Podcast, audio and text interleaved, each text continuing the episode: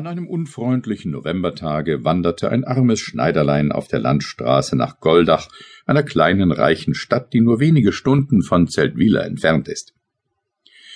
Der Schneider trug in seiner Tasche nichts als einen Fingerhut, welchen er in Ermangelung irgendeiner Münze unablässig zwischen den Fingern drehte, wenn er der Kälte wegen die Hände in die Hosen steckte, und die Finger schmerzten ihn ordentlich von diesem Drehen und Reiben denn er hatte wegen des Falliments irgendeines Seldwyler Schneidermeisters seinen Arbeitslohn mit der Arbeit zugleich verlieren und auswandern müssen.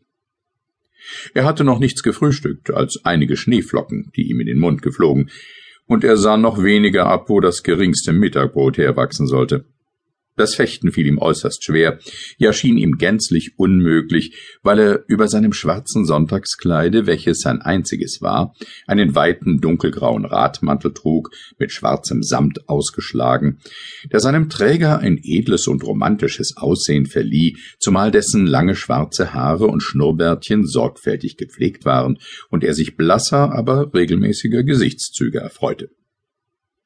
Solcher Habitus war ihm zum Bedürfnis geworden, ohne dass er etwas Schlimmes oder Betrügerisches dabei im Schilde führte.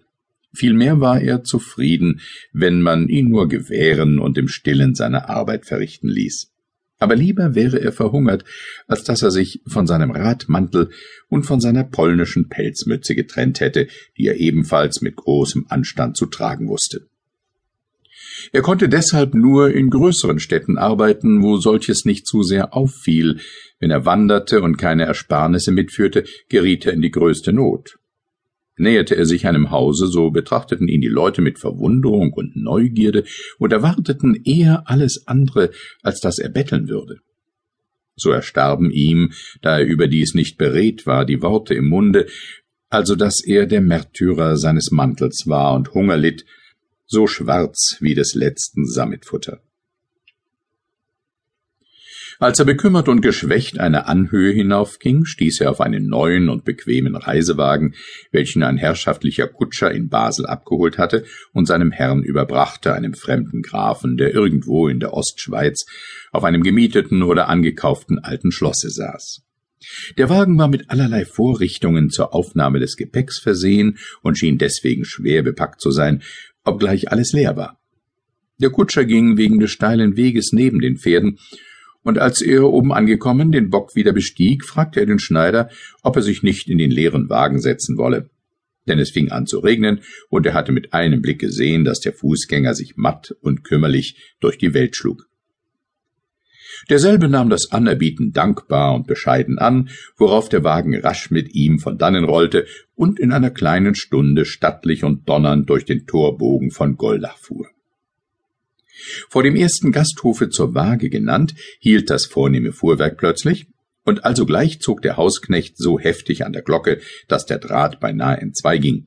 Da stürzten Wirt und Leute herunter und rissen den Schlag auf. Kinder und Nachbarn umringten schon den prächtigen Wagen neugierig, welch ein Kern sich aus so unerhörter Schale enthülsen werde, und als der verdutzte Schneider endlich hervorsprang in seinem Mantel, blass und schön und schwermütig zur Erde blickend, schien er ihnen wenigstens ein geheimnisvoller Prinz oder Grafensohn zu sein.